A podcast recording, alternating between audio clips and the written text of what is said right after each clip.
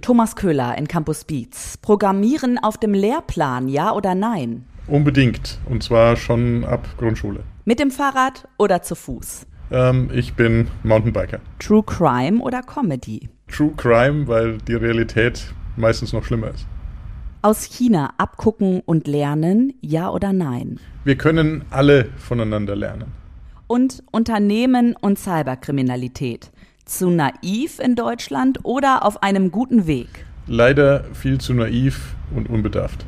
Und ein Baustein, damit sich das ändert, hört ihr jetzt.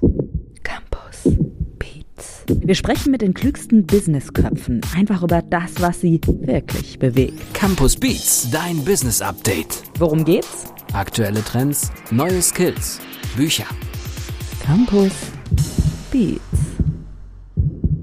Online-Erpressungen, Datendiebstahl oder Spionage. Vielleicht wurdet ihr selbst schon mal Opfer von Cyberkriminalität, vielleicht habt ihr aber auch keine Ahnung, dass ihr es schon gewesen seid. Ein Schutzschild gegen Cyberkriminalität ist Wissen. Und deswegen mache ich heute diesen Campus Beats Podcast, euer Business Update, mit Thomas Köhler. Hallo und herzlich willkommen. Hallo und grüß Gott und herzlich willkommen. Grüß Gott, von wo sehe ich Sie denn gerade digital, Herr Köhler? Äh, Im Münchner Süden am schönen Tegernsee. Oh, haben Sie auch den Blick auf den See gerade? Nein, das ist natürlich die AAA-Wohnlage. Ich habe natürlich als armer Autor nur die B-Wohnlage und darf in die Berge schauen. Als armer Autor, naja, naja, okay, dem äh, gehen wir nicht weiter auf den Grund, weil ich möchte gerne Ihr Wissen heute abgrasen für die Zuhörerinnen und Zuhörer, denn Sie haben ein Buch geschrieben, erschienen im Campus Verlag mit dem Titel Chef Sache Cybersicherheit, der 360-Grad-Check für Ihr Unternehmen. Und ich möchte euch Thomas Köhler gerade mal ein bisschen vorstellen. Wer ist denn überhaupt dieser Mann, ja, der über die Cybersicherheit heute mit mir, Andrea Peters, spricht? Er bringt Erfahrung und Wissen mit aus einer akademischen Laufbahn, aus der Forschung und Lehre, als Unternehmer und aus der Tech-Beratung.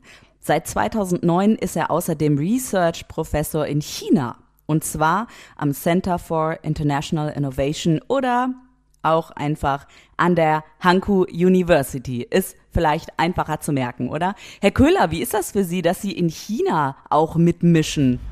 Äh, ich denke, wenn es um die Zukunft äh, unserer Welt geht und die, auch die Zukunft der Informationstechnologie mit allen Wechselwirkungen bis hin zur Cybersicherheit, dürfen wir nicht mehr nur in die USA schauen, sondern müssen schauen, was ist global los. Und da hat China nicht nur uns den Rang abgelaufen, sondern ist auch dabei, den Vereinigten Staaten und dem Silicon Valley den Rang abzulaufen. Deswegen lohnt sich ein Blick dorthin und es lohnt sich der Austausch. Und es ist auch ganz wichtig, erstmal einzuschätzen, was ist denn überhaupt genau Cyberkriminalität? Also wo beginnt es und wo endet es? Und in dieser Folge von Campus Beats möchte ich gerne so ein bisschen umreißen, auch welche Fehler ihr privat oder auch welche Fehler ihr in eurem Business unbedingt vermeiden solltet, dass ihr eben nicht ja, Opfer von Cyberkriminalität werdet. Deswegen, Thomas Köhler, die Frage an Sie. Wo beginnt denn Cyberkriminalität? Wo hört es auf? Haben Sie vielleicht ein, ja, ein ganz einfaches Beispiel aus der Praxis? Also sowas wie Passwörter nicht wie das meistgeliebte Passwort 1234 anwenden oder für Startups, was müssen sie unbedingt wissen? Ganz klar ist, die, die Grenzen verschwimmen.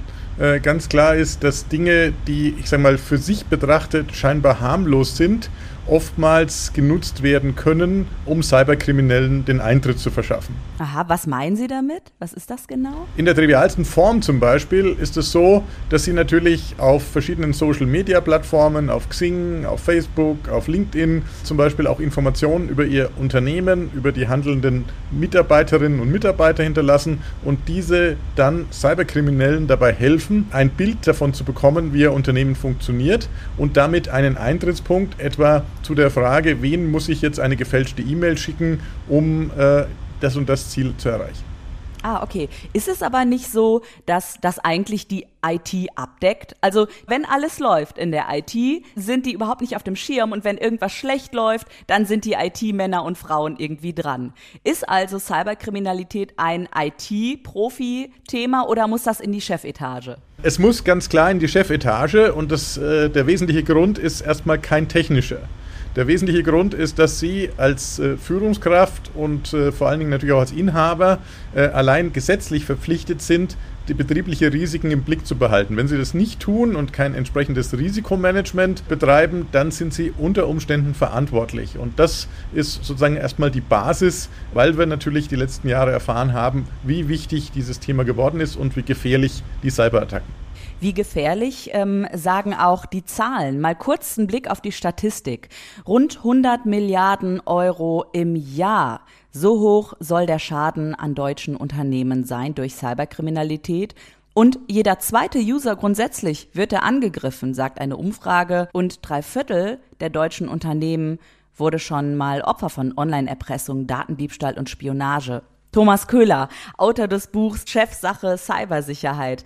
Haben Sie mal eine Story für mich, wo uns die Ohren wegfliegen? Also was ist so das, was Sie mal erlebt haben in Sachen Cybersicherheit, wo Sie nur noch mit dem Kopf schütteln konnten? Oh, ich, ich, glaube, ich glaube, da gibt es einiges. Ich denke, dass ein schönes Beispiel aus einer Firma, mit der ich zusammenarbeite, das ist eine Personalberatung in Frankfurt, für die mache ich Digitalthemen, zeigt, wie weitreichend das sein kann. Und zwar ist es so, das ist so ein loser Verbund, die Leute arbeiten zusammen, wie man es heute halt macht, aus dem Homeoffice, von überall, tauschen sich aus, dann zum Beispiel über E-Mail und Co.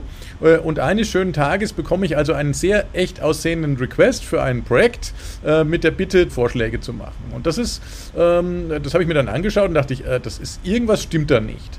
Habe dann den, von dem das kam, den ich auch persönlich kannte, kurz eine Mail geschickt. Der hat mir auch geantwortet, sagt, ja, ja, alles in Ordnung, das wäre halt was, was Neues und öffentlicher Auftrag und so weiter. Und habe aber dann nicht Ruhe gegeben und habe festgestellt, äh, schlussendlich, es hat jemand das Webmail-System gehackt dieses Unternehmens, hat dann eine Weile mitgelesen, wer wann wem welche E-Mails schreibt und hat sich dann als eine Person ausgegeben und hat ein wirklich echt aussehendes Mail geschrieben mit einem Link zu einem gefälschten Microsoft SharePoint Server, der nur das Ziel hatte, irgendwelche Zugangsdaten abzugreifen. Und tatsächlich von diesen 26 Partnern äh, sind zwei drauf reingefallen. Man konnte das gerade noch bremsen und konnte das, äh, das Thema noch stoppen. Aber das zeigt, okay, das ist jetzt kein trivialer Angriff. Da weiß jemand genau, was er tut. Er hat vorher seine Hausaufgaben gemacht und er kommt so gut, dass man dem Mitarbeiter, der jetzt drauf reinfällt und der Mitarbeiterin keinerlei keinerlei Vorwürfe machen kann. Ja, welche Hausaufgaben sollten denn Unternehmen definitiv machen, um nicht gehackt zu werden? Haben Sie dann Lifehack, um nicht gehackt zu werden? Also zunächst mal das Thema Sicherheit ernst nehmen und äh, nicht darauf vertrauen, dass sich das schon irgendwie regelt. So, das ist also mal das, das Wesentliche. Auch das Grundthema IT ist ja immer so, ja, solange es funktioniert, fragt keiner danach und da ist das nur ein Kostenfaktor. Und bei Cybersicherheit ist es noch schlimmer. Ich kann überhaupt nicht rechnen, was ist jetzt diese Investition in den Firewall oder diese Investition in ein VPN überhaupt wert, weil im besten Fall passiert nichts. So, und das, deswegen muss ich mir eine neue Betrachtung überlegen und muss anhand von Risiken überlegen, was ist denn schon los, was ist in meiner Branche los, was kann bei mir der höchste Schaden sein äh, und muss das sozusagen sauber einsortieren und dann Entscheidungen treffen.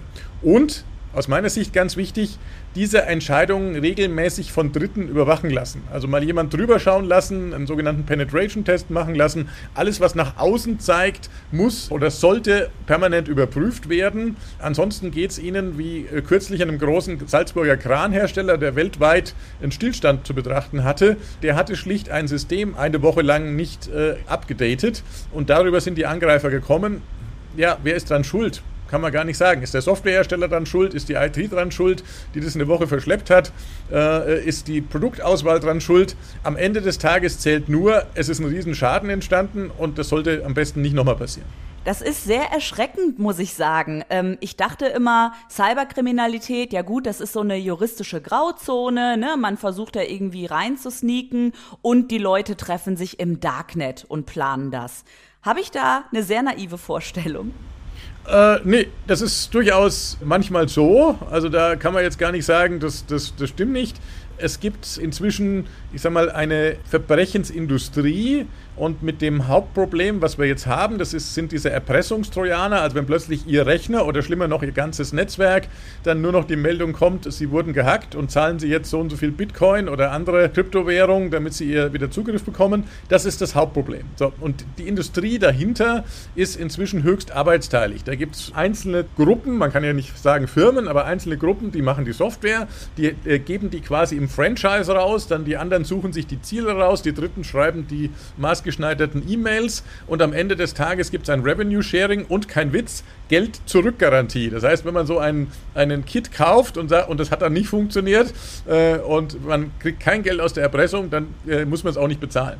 Also das sind vollkommen faszinierende Dinge, wenn man das hinter die Kulissen so ein bisschen schaut und tatsächlich ist das Darknet ein guter Anlaufpunkt, aber vieles von dem findet auch, ich sage mal, vor den Augen aller Öffentlichkeit statt. Hidden in plain sight äh, ist ein, gut, ein guter Begriff dafür. Also es ist schon da, man muss nur genau hinschauen, dann findet man es auch in Ihrem Buch oder für Ihr Buch haben Sie sicherlich in der Recherche noch so ein paar Klopper entdeckt, oder? Äh, was ist Ihnen, während Sie, während Sie das Buch geschrieben haben, aufgefallen? Haben Sie selbst noch Lücken, wo Sie sagen, da muss ich nacharbeiten oder haben Sie gemerkt, ich muss eigentlich beim Erklären bei Adam und Eva anfangen? Naja, also man, man muss natürlich schauen, wo sind die Leser? Ja, für mich ist entscheidend, was ist die Leserin äh, und der Leser, auf welchen Spuren sind die, was, was wissen die? Und das Meinungsbild jetzt von einer, ich sag mal, Führungs Führungskraft oder auch ein Unternehmensinhaber in so einem typischen deutschen Mittelstandsbetrieb ist eben, ja, ich sage jetzt mal, ein nicht technisches. Man hat seine Branche, man hat seine Branche vielleicht seit Generationen, zwei, drei Generationen und äh, man schaut aber dann meistens nicht nach rechts und links und hat natürlich auch überhaupt keinen Bezug dazu, bis es, Entschuldigung, dass ich es mal so deutlich sage, irgendwo knallt. Ja, der Anlass, sich mit dem Thema zu beschäftigen, ist ja meistens das wäre schlimm, ja, wenn es bei einem selber trifft, ja, dann ist es eigentlich zu spät. Oder äh, der tatsächliche Anlass, was wir immer beobachten in der Beratung, äh, auch in meiner Firma, ist, wenn in meiner Branche was passiert da muss man eben sagen, die Einschläge kommen näher. Ich kann dann, habe damit einen Bezug, was da los ist und dann, ja, habe ich zumindest einen Anlass zu handeln. Aber das ist ja wie immer im Leben, wenn die Belohnung irgendwie nicht transparent ist oder Jahrzehnte vielleicht später kommt, dann mache ich ja dann im Zweifelsfall doch nichts. Ja, das äh, genauso gehe ich jetzt heute Morgen laufen, ne, das Wetter ist schlecht, nee, dann vielleicht doch nicht, weil die Belohnung Gesundheit in 10, 20 Jahren ist vielleicht zu abstrakt und zu weit weg. Und genauso ist es bei Cybersicherheit letztendlich auch, äh, weil da die Belohnung ja immer ist, es passiert nichts und es hätte ja auch so sein können, dass nichts passiert. Verstehe, verstehe. Und ich würde gerne noch mal bei einem Punkt ein bisschen genauer drauf schauen. Beat on Repeat. Sie haben gerade die Fehlerquelle genannt und eine Fehlerquelle unter IT-Lern ist, glaube ich, eine bekannte Fehlerquelle, der menschliche Fehler.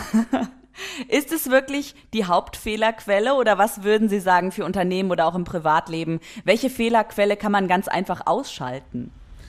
Ja, es ist das berühmte 30 Zentimeter Problem. Das Problem sitzt 30 Zentimeter vom Bildschirm ja, und ist männlich, weiblich oder divers, ja, je nachdem. Das ist ganz unerheblich. Das, das wird gerne gesagt. Ich habe da eine bisschen andere Meinung dazu. Natürlich ist es so, dass eine Vielzahl äh, von Cyberattacken letztendlich nicht ohne Mitwirkung des Nutzers passieren. Das heißt, der Nutzer schaut auf eine blöde Website, lädt irgendeinen Schwachsinn runter oder klickt auf irgendwie eine E-Mail-Anlage äh, auf die er nicht klicken sollte. So. Macht, Entschuldigung, passiert das wirklich? Wer macht das? Passiert sowas noch? Wenn wir heute die Situation anschauen, äh, die Mitarbeiterinnen und Mitarbeiter sitzen im Homeoffice. Äh, sie arbeiten mit Dingen, die sie per E-Mail bekommen mit irgendwelchen Content, den bearbeiten sie und schicken ihn per E-Mail weiter. Das ist das tägliche Brot. Man kann jetzt nicht sagen, klick nicht auf diesen Link, zumal diese Sachen so gut gemacht sind. Ich hatte vorhin ein Beispiel genannt von der Personalberatung. Die Dinge sind so gut gemacht, dass selbst Profis darauf reinfallen können. Zeiten, wo diese Phishing-E-Mail so unbedarft und schlecht war, voller Rechtschreibfehler, sind lange vorbei. Da sind inzwischen Profis am Texten und das merken sie nicht. So. Äh, gleichzeitig, und da möchte ich jetzt mal eine Lanze brechen für die Nutzer, gleichzeitig ist es aber so, dass natürlich eben, wie gerade gesagt, die, die, Nutzer den ganzen Tag mit solchen Content arbeiten und natürlich Hektik haben, Zeitdruck haben. Sie sitzen im Homeoffice, können nicht mal im Zweifelsfall eben den äh, Tischnachbarn oder Raumnachbarin fragen, was ist denn da los? Ist das relevant oder stimmt es nicht? Sondern sind auf sich alleine gestellt. Also insofern ist es doppelt schwierig. Und äh, letztendlich ist diese ganze Sache, wir schieben alles auf den Nutzer, nur ein Punkt, der ablenkt davon, dass, und das sage ich jetzt mal sehr deutlich, die IT-Branche in weiten Teilen komplett versagt hat, wenn es um Sicherheit geht. Wir haben uns vor Jahren daran gewöhnt, dass das, was wir mit IT machen, unsicher ist äh, und wir haben nie die Softwarehersteller zur Verantwortung gezogen. Wir würden niemals in ein Auto steigen, wo wir nicht wissen, ob die Bremse hinter der nächsten Kurve noch funktioniert. Wir fahren aber den ganzen Tag mit unserer IT auf Sicht und wenn es denn tatsächlich nicht funktioniert, dann ist es halt höhere Gewalt. Schönes Bild. Bei einem Auto und bei Autosicherheit kann ich ungefähr die Kosten je nach Modell einschätzen. Was würden Sie denn sagen für ein Start-up oder auch als Privatperson? Welche Kosten sollten da anfallen, realistischerweise? Für eine Cybersicherheit? Also Sie sollten natürlich zunächst mal, wenn Sie sich äh, ins Netz begeben, und jeder von uns macht das, weil ohne das ist unser Leben ja nicht mehr vorstellbar, sich immer mal über Risiken informieren. Und für die Privatperson ist das Device Nummer eins zunächst mal das Smartphone. Ja, das heißt, dort nur Software installieren aus einem offiziellen App Store ist schon mal eine erste vernünftige Sache. Nur ein Produkt kaufen, was eine mehrjährige Update-Garantie hat, äh, wäre die zweite Sache. Ja, so verlockend ein günstiges Smartphone ist, äh, Sie sollten zu einem Hersteller greifen, der zwei, drei oder noch längere Jahre eine Update-Garantie hat und die Sicherheitsupdates auch liefert, weil so lange hält das Gerät typischerweise. Also da, da liegt man quasi, kann man als Nutzer nicht viel machen, außer dann sich in der Kaufentscheidung schon entsprechend umzusehen. Und das Gleiche gilt natürlich auch bei einem PC und das Gleiche gilt dann natürlich auch bei einem kleinen Netzwerk. Da sollte man die grundlegenden Sicherheitsprodukte haben. Wenn Sie heute einen PC kaufen, ob das jetzt ein Mac ist oder ein äh, Windows-Rechner und Sie installieren den sozusagen nach Werksvorstellung und stellen das so ein, dass der sich automatisch updatet, dann sind Sie schon auf einer relativ sicheren Seite. Wenn Sie dann noch darauf verzichten, irgendwelche zweifelhafte Software, ähnlich wie beim Smartphone-Beispiel, drauf zu installieren, dann funktioniert es auch weitgehend gut. Wenn Sie auf eine Unternehmensebene gehen, dann brauchen Sie noch eine Ebene mehr. Das heißt, sobald Sie ein kleines Netzwerk haben, dann müssen Sie sich natürlich darum kümmern, nach einem Firewall, Sie brauchen vielleicht einen fortschrittlicheren Virenschutz und Sie brauchen in irgendeiner Art und Weise jemand, der die Systeme verwaltet, weil als Einzelnutzer sind Sie ja eigener Verwalter, aber natürlich, wenn Sie ein paar Mitarbeiter haben, dann sollten die nicht alle Rechte haben, um auf den Geräten alles zu machen, was sie tun sollten. Und da laufen wir, spätestens da laufen wir ins Dilemma rein, weil da natürlich in so einer kleinen Unternehmen Unternehmensgröße es nicht wirklich sinnvoll ist, dass man einen eigenen ITler anstellt. Also da ist es eher so, man sucht einen vertrauenswürdigen Dienstleister, eine kleine Firma, ein kleines Systemhaus, was sich dann darum kümmert, die vier, fünf, sechs, sieben Rechner, die man hat, laufend unter Betrieb zu halten. Und dann hat man schon furchtbar viel getan in Sachen Cybersicherheit. Und mehr Tipps gibt es in Ihrem Buch Chefsache Cybersicherheit, der 360-Grad-Check für Ihr Unternehmen. Und Herr Köhler, abschließend mal die Frage, mh, mm, denn ich möchte Sie jetzt überraschen mit einem Ton von Ihrer Lektorin Danja Hätchens. Ähm, wie zum Henker merken Sie sich all die Passwörter? Ist es so, dass Sie laufen gehen oder auf dem Fahrrad den ganzen Stress von sich treten, trampeln, wie auch immer? Ich möchte Ihnen kurz den Ton von Danja Hätchens vorspielen und dann gerne eine Antwort haben. Los geht es. Offbeat. Bei der Lektüre des Manuskripts von Thomas Köhler hatte ich ein Aha-Erlebnis, naja, wenn nicht gar sogar Schockerlebnis nach dem anderen. Denn ganz viele Dinge, die er beschreibt, habe ich selbst schon erlebt. Und bei manchen intuitiv richtig gehandelt, bei anderen aber, naja, bei weitem nicht rigoros genug. Zum Glück hielt sich bei mir der Schaden in Grenzen. Das ist aber nicht immer so, denn bei Unternehmen kann es manchmal um ganz große Beträge, ja oder sogar um die Existenz gehen. Wer also wissen will, was es bedeutet, wenn sich der Cursor auf einmal selbstständig macht oder der Rechner langsamer läuft als gewöhnlich oder was ein Geschirrspüler mit Cyberkriminalität zu tun hat, dem kann ich das Buch nur empfehlen, egal ob Privatperson oder Unternehmer. Also zunächst zu dem langsamen Laufen, wenn also irgendwie ein Rechner verdächtig langsam läuft oder eine Internetverbindung verdächtig langsam läuft, kann es gut sein, dass im Hintergrund was passiert. Das war vor Jahren ein recht zuverlässiger Indikator, als die Rechner alle relativ langsam waren. Das ist heute vielfach gar nicht mehr so, weil das, was wir an Rechnerpower haben, selbst im Smartphone, ist so, so schnell und so leistungsstark, dass einem sozusagen diese kleine Parasit von Schadsoftware, die da drauf läuft, gar nicht mehr unbedingt auffällt. Und das macht es ja umso gefährlicher. Also insofern ist das eine kleine Indikation, ja, die man haben kann. Ein ungewöhnliches Verhalten, ungewöhnliche Webseiten, die von sich selbst aufgerufen werden und so weiter, sind nur einzelne Indizien. Im Buch gibt es natürlich noch furchtbar viel mehr.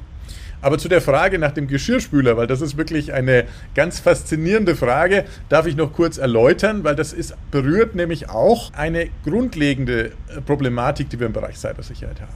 Wir haben gerade wenn es um das Internet der Dinge geht, in den letzten Jahren eine Entwicklung gemacht, die vielen von uns ja mehr oder weniger entgangen ist. Sie können heute eine simple Kaffeemaschine kaufen für 80 Euro, die hat einen Internetanschluss. Ja, die Frage ist, warum?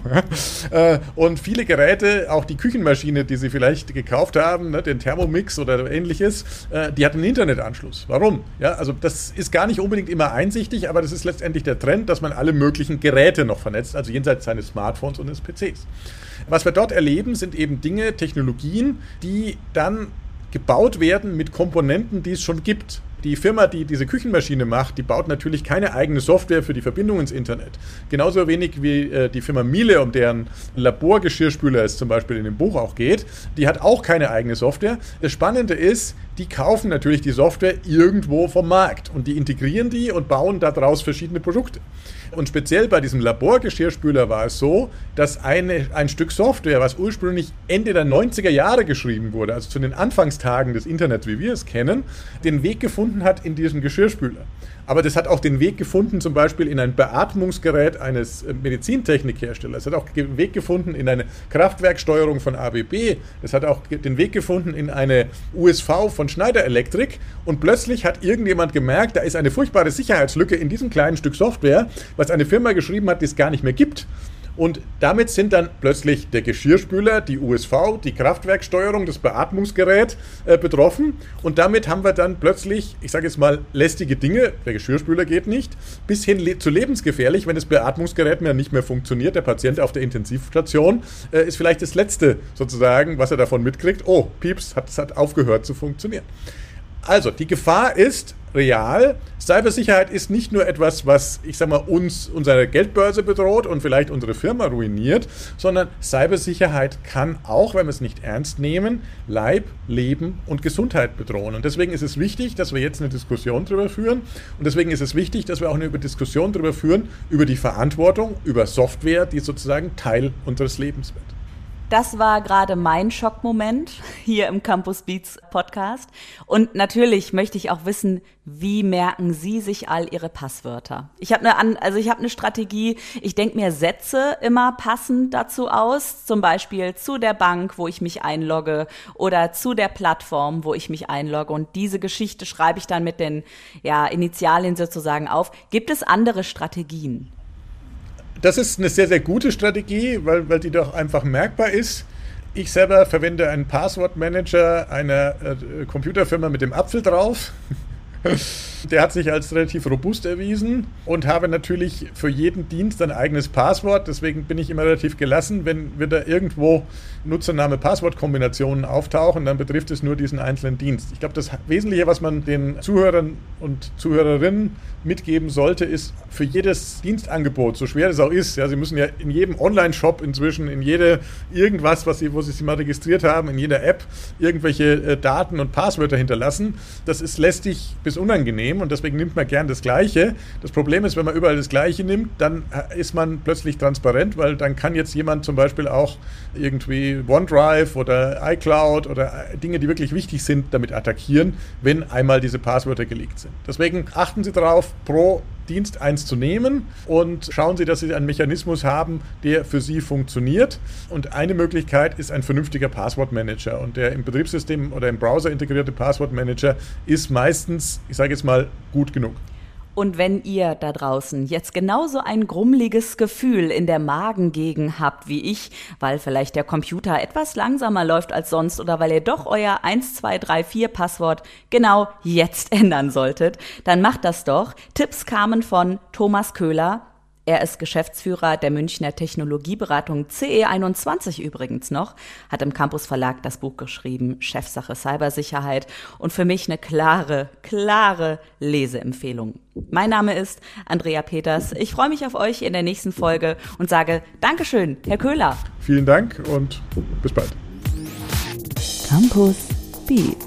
Mehr Campus gibt es unter www.campus.de slash podcast.